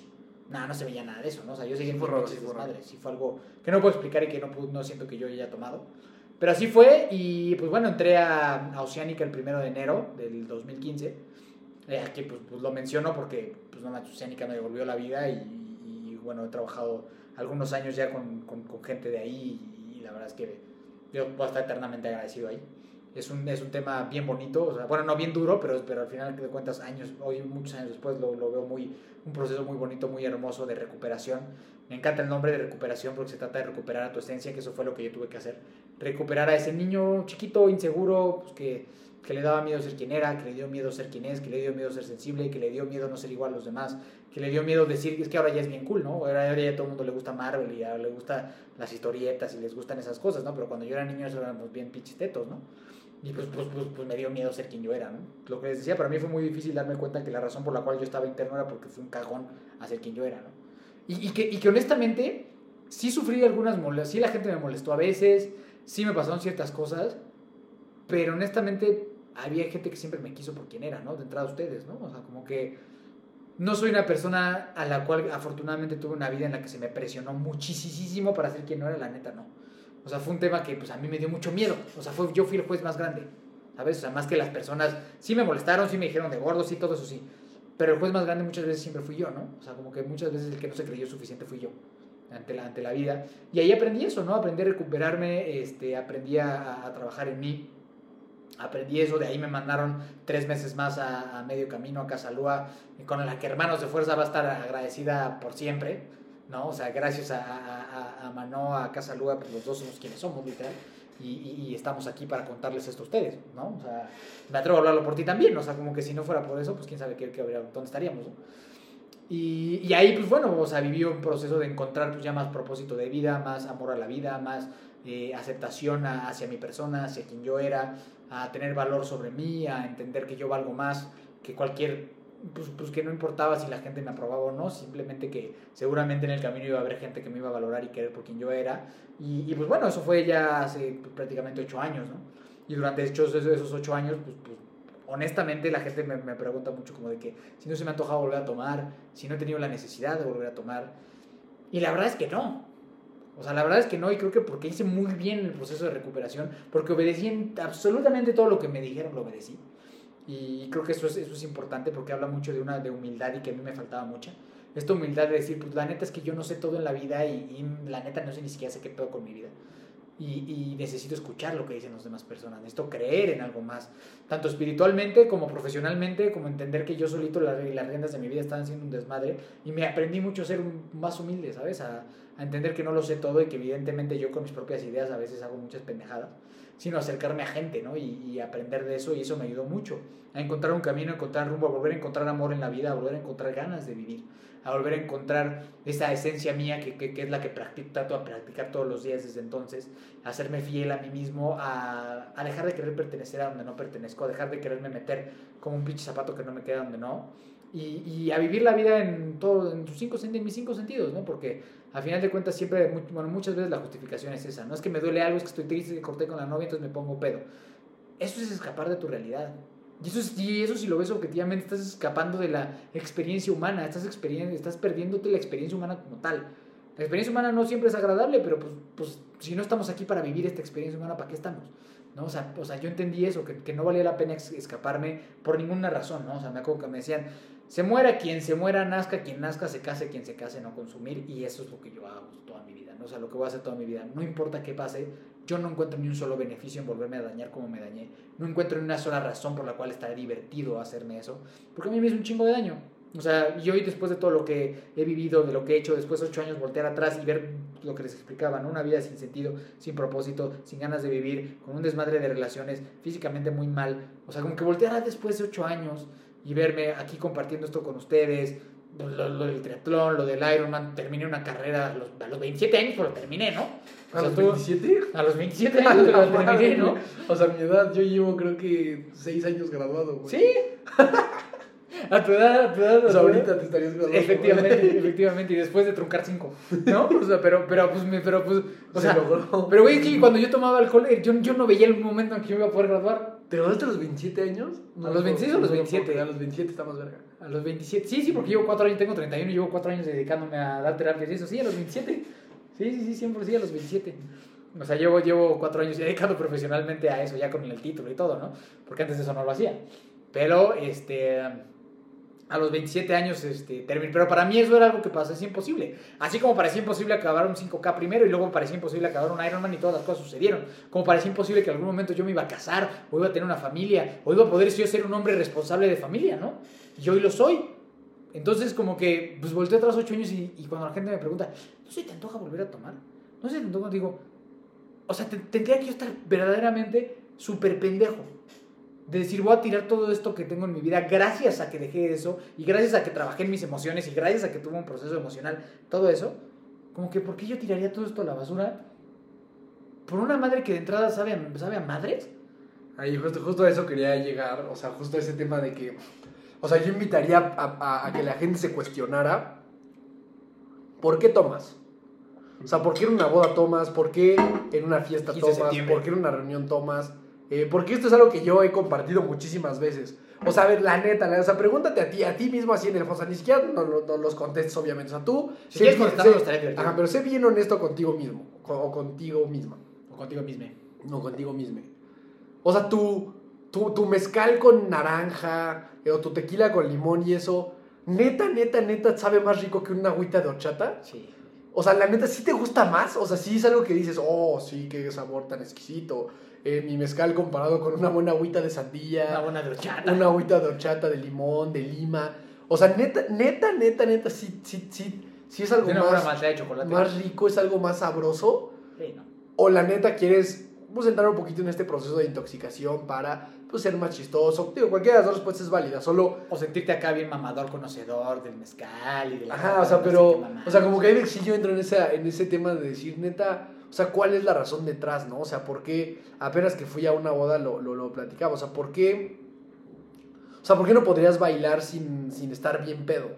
¿Por qué tienes que esperar a shotearte, o sea, sí, cuatro shots para ya ir a la pista y echar tantito bailecito? A ver, entiendo que a lo mejor, pues, estás un poco más tímido y más cauteloso, pero, o sea, son cosas que se pueden trabajar. O sea, es, es seguridad y autoestima que puedes trabajar. O sea, obviamente no es lo mismo estar ya desinhibido y andar baile y baile que hacerlo en tus cinco sentidos, pero terminas pasándola mejor sabiendo que estás consciente de lo que estás haciendo, que estás bailando porque quieres, que al otro día te vas a despertar perfecto. O sea, yo veo, eh, digo, y esto lo, he- lo he dicho muchas veces, ¿no? no muchas veces, pero esta parte de, de ver al Señor en la fila del Oxxo, adelante de mí, pidiéndose su gimador con su, Su con, su con su cajita de Marlboro Su caguamón. y su caguamo, yo digo, puta, güey, o sea, este cuate no le está pasando bien a nivel emocional, o sea, esto no, es- no está bien, o sea, no, algo no está bien en esta situación, ¿no? Entonces, eh, no sé, Sí. cuestionarte, cuestionarte por qué, por qué estoy consumiendo y ser muy honesto contigo y a partir de esa honestidad decir, es algo que deba de continuar hace- haciendo o, o es mejor frenar. Y esa es la otra pregunta que yo te quería hacer para ir cerrando. ¿Qué acciones tomar? O sea, es decir, ya hablamos de lo idealizado que está esto, lo aplaudido que es, lo normalizado, los daños. Al final es un tema que existe en la sociedad, es un tema del cual Va a estar siempre. va, va, va a seguir existiendo, que no podemos escapar. Pero ¿qué, qué puede hacer alguien que hoy sí a lo mejor dijo, ah, cabrón? O sea, sí me, me despertó movió. algo, como me movió algo, alguna intriga. Eh, ¿Qué se puede hacer? Porque también, a ver, va a ser muy difícil que alguien diga, a partir de mañana dejo de tomar absolutamente, no tomo nada. O sea, esa- se, va, se, se va a frustrar porque difícilmente lo va a conseguir. ¿Qué pasos sí, sí se pueden dar? Pues yo creo que eh, uno muy importante es, es- es- el cuestionar, como tú dices, ¿no? O sea, justo lo dijiste, ¿no? O sea, tu tequila con limón, tu mezcal con naranja, la naranja y el limón es para que no sepa tan culero como sabe. Para eso están, o sea, ¿sabes? Y, para, y por eso rebajas, por eso reba, por eso la- le echamos coca al ron, pues porque si no sabe bien culero. O sea, pues, esa es- pues la verdad, ¿sabes? O sea, para eso sirven esas cosas. Entonces, eh, ¿qué hago si yo, si yo siento que tengo algún problema o quiero, estoy, quiero cuestionar mi tema con, con alguna sustancia? entender que en la generalidad la sociedad lo va a seguir aplaudiendo y lo va a seguir este, eh, glorificando. La realidad es que la mayoría de la gente que tiene un problema de adicción va a recaer. ¿No? La estadística te habla de uno de cada 10 y eso si se llevó un proceso este, clínico bien hecho, uno de cada 10. Si no, es muchísimo más grande. O sea, probablemente así con juramentos, con solo ir a grupo, como uno de cada 100. O sea, como que realmente el tema de, la, del mantenerse sobre una adicción no es, no, no, no es tarea sencilla y mucho tiene que ver con este, este tema social que, que tenemos, ¿no? En el cual, de verdad, para mí a nivel social y en muchos entornos era mucho más fácil ser el borrachito que ser la persona que no toma. Y tú lo has vivido prácticamente toda tu vida, ¿no? Esos juicios de pinche güey de hueva, pinche güey aburrido, es un pinche mamón, es un güey pinche exagerado, güey, ándale, échate una. Y esta pinche obsesión que tiene la gente, y yo fui esa persona, ¿eh? Está chingue y jode, chingue y jode, que te tomes una, que te tomes una, que te tomes una, que te tomes una. Puta, güey, o sea, no mames, o sea, está cabrón, ¿sabes? Y por eso la gente recae, y por eso a veces también es bien incómodo, ¿no? Y la verdad es que cuando estás del otro lado te das cuenta como de, güey, qué cosa tan más innecesaria, ¿no? Me acuerdo que también, pues sí, me lo cuestionaba yo cuando te llevaba poco tiempo que, que, que, dejé de tomar. Decía, ¿cómo, cómo, va, ¿cómo va a ser una boda yo sin tomar? ¿O cómo voy a tener una despedida de soltero sin tomar? ¿O cómo me voy a atrever a bailar sin tomar? Pero como dices, después de trabajar mucho en tu persona, no mames, pues me casé, tuve una despedida de soltero y me la pasé poca madre, ¿sabes? Y, y justo, vamos, voy el sábado ahora a una boda con, con mi esposa y ni siquiera es un cuestionamiento de si vamos a bailar o no Claro que vamos a bailar y claro que no vamos a tomar absolutamente nada y claro que nos vamos a pasar poca madre. Y yo soy un terrible bailarín. Terrible. Y está bien. Y estoy. Pues me gustaría ser mejor, la verdad, ¿no? Pero. Pero. Pero pues bueno, por lo menos ya. ya porque, o sea, soy un terrible bailarín pedo y sobrio, ¿eh? O sea, las dos, las dos. Por lo menos ahora no lo hago siendo un pendejo, ¿no? Sino, sino que ahora pues lo hago. Pues, pues la verdad es que muy, me vale muy consciente y muy orgulloso de mis pasitos. Ahí esa parte tuya, yo tengo una teoría, una hipótesis de por qué se da este tema de la insistencia, ¿sabes? Este tema de eh, toma huevo, o sea, de que llega alguien y dice, no, yo no estoy tomando y te está diciendo, no, sí, tómate y un shot y un fondo y, y no, ¿a poco no vas a tomar conmigo? ¿Y que no somos cuates? Este, y ya no me quieres y todo, todo este trip. Yo mi, mi, mi hipótesis de por qué sucede esto de manera tan insistente es que yo creo que el ser humano, cuando le suceden cosas malas o está cometiendo un acto errático, busca compañía. Claro. Es decir, o sea, cuando tú, cuando tú repruebas un examen, lo único que quieres es encontrarte en el salón a alguien más que haya reprobado. A huevo, o sea, como que nada más no ser el único güey que está haciendo estupideces. Y siendo que lo mismo es con el alcohol. O sea, como tú en el fondo sabes que lo que estás haciendo no es lo mejor. O sea, porque lo sabes. O sea, no, no nos hagamos güey. O sea, sabes que te estás alcoholizando con una sustancia que no deberías. De, o sea, no es correcto. Lo que buscas es que tu ecosistema esté igual de equivocado que tú. Sí, es para autos, es como para solo aparte, ¿no? Es como para, esto es lo que tú dices, las palmaditas y un poco llevadas a las otras extremos, ¿no? Como, no, estamos todos bien. Todos estamos bien y todos, de, ajá, o sea, estamos divirtiéndonos un chingo todos. Cuando estás mal, buscas compañía dentro de ese dentro de ese malestar o dentro de esa sí dentro de ese momento no entonces y más gente para justificar lo que estás haciendo exacto sí sí ah, pues como todos estamos pedos pues todos estamos pedos entonces, entonces no pasa nada no si eres el único pedo pues entonces el, el, rarito eres, eres tú ahora, ¿no? Sí, justo, y es algo que me pasaba mucho, no lo, no lo había recordado, ¿no? Pero en mis fiestas o en mis pedas, justo al otro, si guacareabas, de las primeras cosas que yo pensaba el otro día, si yo era el que guacareaba, preguntaba, oiga, ¿alguien más vomitó? Sí, a huevo. ¿Sabes? Claro, como que es la primera, ¿no? Como de que alguien más es un cagadero. Sí, ese güey, ah, bueno. Sí, ya no, estoy solo. Ya no estoy solo en mi estupidez. Sí, sí. Exacto. Yo creo que ese es el Sí, ya si te cagas en los pantalones, probablemente. Ay, sí, estás solo. Pero, por ejemplo, si hubiera tres cagados, sí, ya sería dirías, ah, ah huevo, algo fue la comida, no, no, no fui yo. Entonces, yo creo que eso es lo que la gente busca con eso, o sea, con este tema de toma, toma, toma, porque en el fondo saben que, que, que no está bien, ¿no? O sea, es igual, y siendo que en drogas y cosas así es lo mismo, o sea, como que no lo quieren hacer en solitario y buscan compañía. Sí. Entonces, ahí creo que también se deja algo, algo bueno, ¿no? O sea, si tú ves a una persona que no quiere tomar, o sea, no, no, no. No lo estás insistiendo. No le estás insistiendo porque tú no sabes justamente eso. O sea, tú no sabes si esa es una persona que está pasando en ese momento por un proceso de, de abstinencia o de que están trabajando para dejar el alcohol. Y tú puedes ser esa llave que vuelva a abrir la puerta de la adicción, ¿no? Y creo que. le puedes, puedes hacer su vida. Cargar con esa responsabilidad creo que debe de ser durísimo. O sea, creo que si alguien te dice que no quiere tomar, pues, pues al final a ti qué, ¿no? O sea. Y justo, está, está tan válido ese tema de que piensen que a lo mejor le puedes poner en su madre la recuperación de alguien, como el de es como si le ofreces un sabritón y te dice que no, solo porque no le gustan los sabritones. Y tú no estás mamando que se come un sabritón la persona, aceptas que no le gusta el sabritón, es igual. O sea, los dos polos, ¿sabes? Los dos polos opuestos. El más, el más dramático que le puedes arruinar, no, no tú, porque al final de cuentas si él tomaba de su responsabilidad, pero que se puede, le puedes, puedes aportar para que alguien destruya su vida. Como de, güey, es como si le ofreces un sabritón a alguien y no lo quiere comer. Ya está. Pero es lo que te digo, ahí entra la diferencia, que te digo, como el sabritón no es un pecado y no es un tema que, o sea, no es que digas, puta, lo estoy haciendo muy mal, no buscas esa compañía. Pero cuando sabes que lo que estás haciendo es, es, no, es, no, es, lo mejor, entonces buscas eh, sin cesar a alguien que te pueda acompañar, ¿no? Como, no sé, me voy a volar la clase, no me la voy a volar solo, güey. vente, conmigo, por favor, güey, o sea, ¿sabes?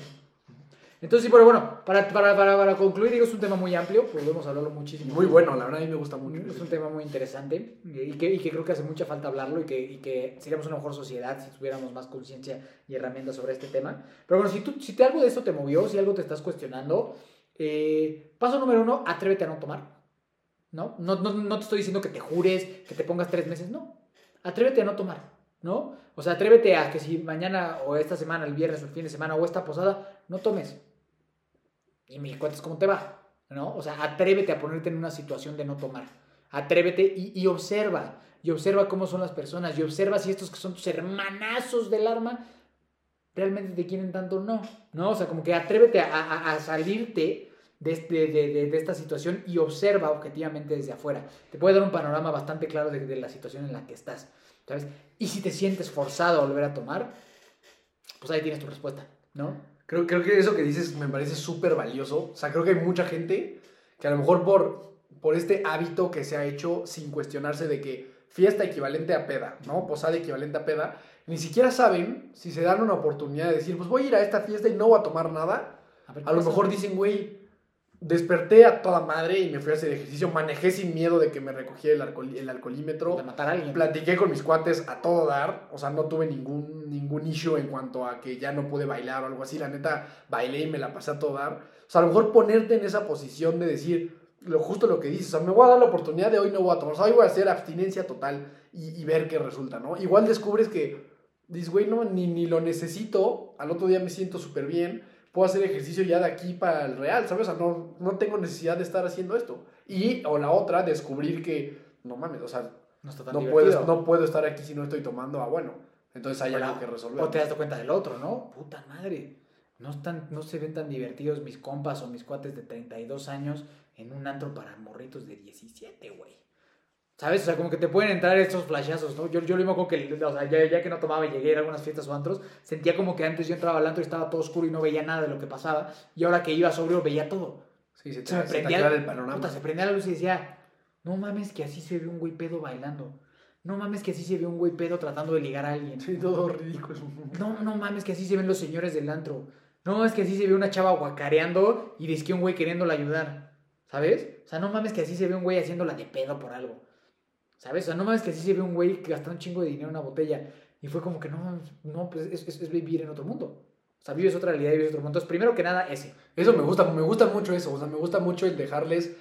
Y, ve, y veámoslo como un experimento. Uh -huh. Haz el experimento de irte a parar a un antro o a una fiesta y no tomes nada. Y, y que nos cuenten cómo. Muy bueno. O sea, así como. Porque claro, eso es verdad, güey. O sea, empiezas a ver cosas que no. Que no ves. O sea, que cuando tú estás en ese ecosistema, se pinta como la normalidad. Pero lo que dices, claro, o sea, decir, no, así se ve Así, o, o, así me veía yo tratando de ligar borracho con una borracha. Qué, o sea, qué feo, o sea. Así o, con la cara así encima. Ah, gritando. Sí, sí. Eso me parece súper interesante, o sea, me parece un gran punto que la gente haga ese experimento. Si no les gusta, pues ya luego si quieren regresen a sus hábitos. Sí. O sea, solo prueben una vez y nos cuentan cómo les va, ¿no? Y esa es otra cosa creo que importante que podemos dejar y es, si tú estás en esta búsqueda de cambiar esta, este hábito que tienes de, de un consumo excesivo y demás, eh, creo que para construir un hábito, que en este caso sería el contrario a ese, sino a una vida quizá más saludable, es, eh, es mucho más fácil que tú construyas un hábito si te rodeas de gente que ya tiene ese hábito construido, ¿no? Es muy difícil que tú pretendas dejar de tomar cuando tu círculo social lo único que hace es tomar, ¿no? O sea, ¿qué tan importante crees tú que es el, el, el cambiar no, tu vital, relación? Vital. O sea, para mí fue una gran bendición porque yo caí en blando, ¿no? Yo caí en blandito por ustedes, o sea, porque nadie en mi familia tomaba. Y al final de cuentas, hace poco lo platiqué en otro, en otro podcast, ¿no? Que me preguntaban justo esto de las amistades y eso. yo decía, pues mira, yo no sabía si se iban a ir o se iban a quedar. O sea, yo no, yo no, yo no sabía lo que iba a pasar, la verdad. Pues la, en ese momento pones en tela de juicio la verdad la mayoría de las amistades que tú, que tú tienes. Eh, y lo le decía, no, muchos se quedaron y muchos son amigos míos hasta la fecha y los amo con todo mi corazón, ¿no? Pero para mí la seguridad era que por lo menos yo tenía tres que iban a estar. Y eso era suficiente, ¿sabes? Porque yo tenía ustedes tres, que yo sé que ustedes tres, por lo menos ustedes tres, iban a estar apoyándome y no me iban a llevar a un antro, no me iban a estar diciendo esas cosas. Entonces, definitivamente que el tema de escoger las amistades de tus círculos es súper, súper importante. Es mucho, mucho más probable que si tú vas al antro con las mismas personas, con lo mismo, te dejes ir. No, porque tenemos, tenemos que hablar de hablar de hábitos, de círculos, de, de, de, de formas en las que trabaja el cerebro, de que siempre vas a recaer en lo mismo porque son cosas y hábitos que llevas en todo el tiempo y se vuelven patrones y cosas así. Entonces, claro que si alguien de repente quiere dejar esto, pues bueno, tenemos que armar una estrategia en la que sí tienen que cambiar todas esas cosas. Pero para esta prueba, justo volteé a ver porque también, así como todos tenemos amigos pedos, tenemos este güey loco que a lo mejor se va a correr los sábados, ¿no? Pues un día júntate con él, ¿no? O sea, un día jún- vete para allá. También seguramente tomo con todos, todos, conocemos gente que a lo mejor va al retiro de la iglesia, pues, pues vende a hablar con esa persona. Sí, ¿no? experimentar, probar. Experimenta y cambia y también te vas a dar cuenta que muchas veces la calidad de amistades se encuentra mejor en otros lados que ahí. Entonces, claro que es importantísimo el tema de cambiar el tema social. Atrévanse a no tomar. Trabajen sus emociones. Esa práctica yo creo que es la, la más importante, tal la más importante de todas. Si tú tienes una duda de tu consumo y de por qué está pasando y estás preocupado, ve a buscar un buen, un buen terapeuta. Escoge bien el terapeuta que vayas a, a- a buscar. Si necesitas, de verdad, yo pongo mi, mi profesión, mi espacio libre para cualquier persona que necesite o quisiera este, trabajar esas cosas. Pues bueno, llevo muchos años dedicándome a esto y Si dices que vienes de este episodio, viene con descuento. viene con descuento, viene con descuento, viene con descuento. Y pues lle- llevo ya un tiempo dedicándome a estas cosas y, y no quiero sonar soberbio ni nada, pero bastante exitoso con la gente que, con la que tengo el privilegio de trabajar, que seguramente varios están escuchando esto. Entonces, eh, eso trabaja tus emociones, importantísimo. Atrévete a ser quien eres. eh, no te cagues ante la vida, ¿no? O sea, como que esas son cosas que yo recomendaría. No te cagues ni a lo bueno, ni a las, ni a las emociones agradables ni a las desagradables, ¿no? O sea, no te cagues, atrévete a vivirlo y, y, y- y vas a encontrar una vida muchísimo más luminosa y de muchísimo más luz que, que de la que te has encontrado. Te lo, te, lo, te lo puedo firmar en blanco, que es así y que no necesitamos llegar a una adicción para que una mala borrachera nos cambie la vida para siempre. Eh, no hace falta desarrollar, una adicción para que tu vida se termine. Entonces es muy importante tomar acción en estos temas y concientizar sobre esto. Entonces, si tú tienes alguna duda o te estás pasando por algún momento, por favor haznoslo saber a cualquiera de los, de los dos en, nuestro, en nuestras redes, canales y pues nada, ¿no? Ahí yo creo que ya hay, hay varias cosas y podremos seguir, pero creo que es buen momento. Y es buen, buen momento para terminar. La verdad es que a mí me parece un tema fascinante porque está alrededor de a donde voltees, ¿no? Y, y es algo de lo que creo que se tiene que tomar carta sobre el asunto. Ahí yo nada más dejaría una última frase que me gusta mucho relacionada a hábitos. Y esto a lo mejor puede aplicar mucho a la gente que quizá está pasando por un proceso ya más cercano al que tú viviste. O sea, alguien que ya, ya detuvo su consumo, ya está como en un proceso de recuperación. Y creo que es que es mucho más fácil evitar una tentación que resistirte a ella.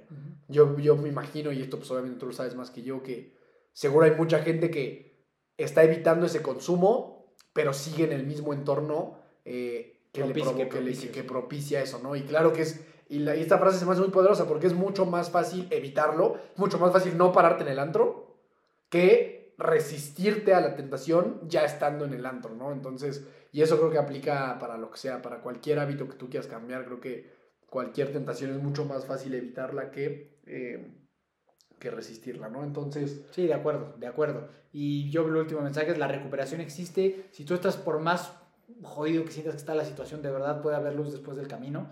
Entonces, pide ayuda, habla, no te quedes tú con las cosas guardadas. No, la, te soy sincero, no va a salir tú solo. Estos pedos no van a salir tú solo.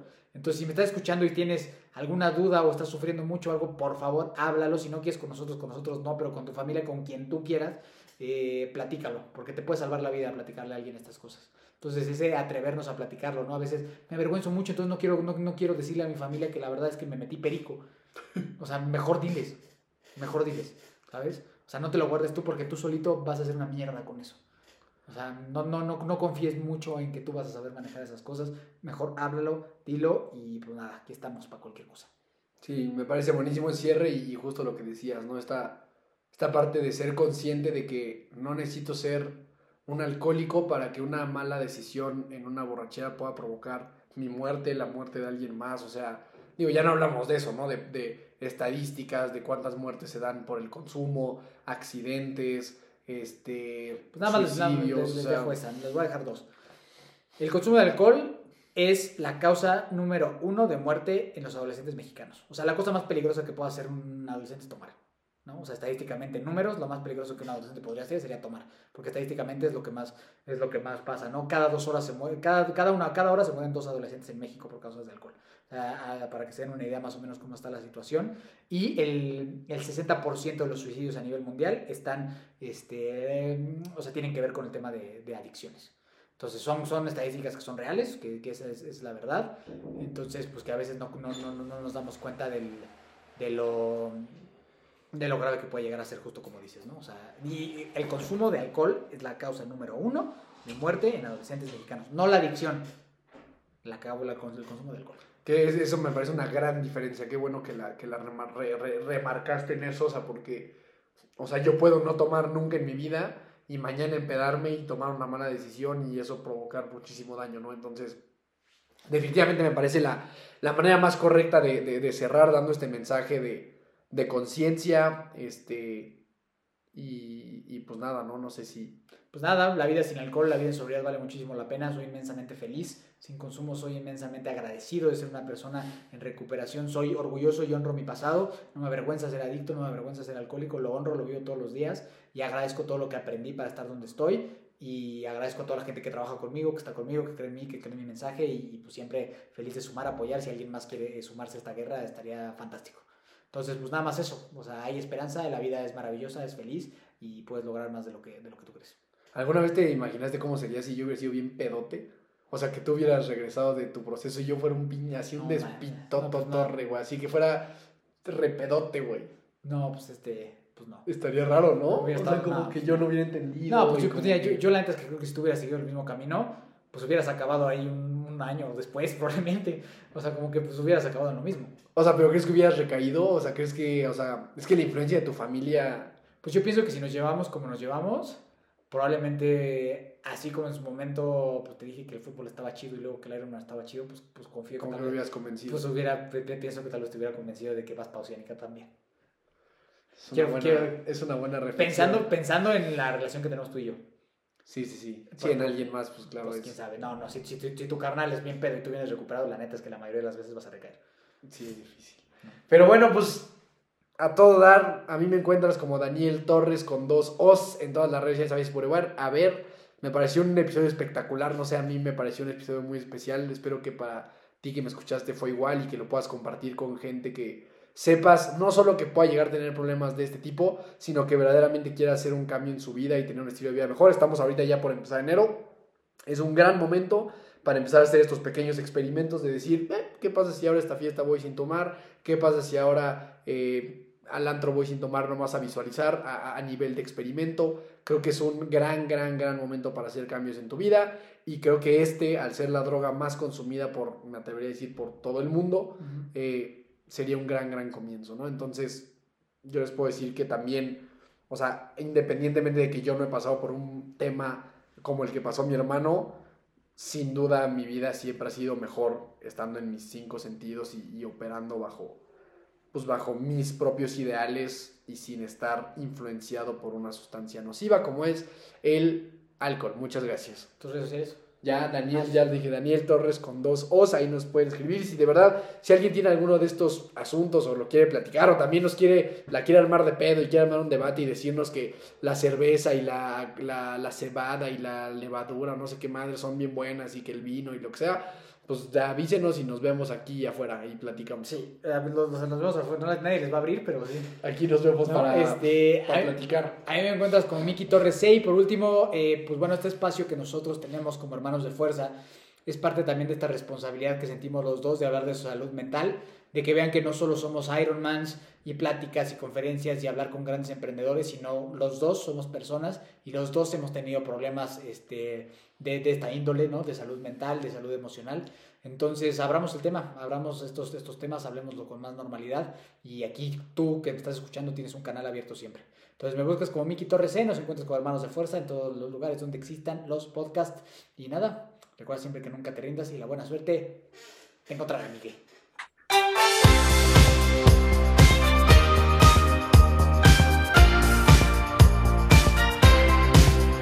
Na na na na. Na na na na. Hey hey hey. Adiós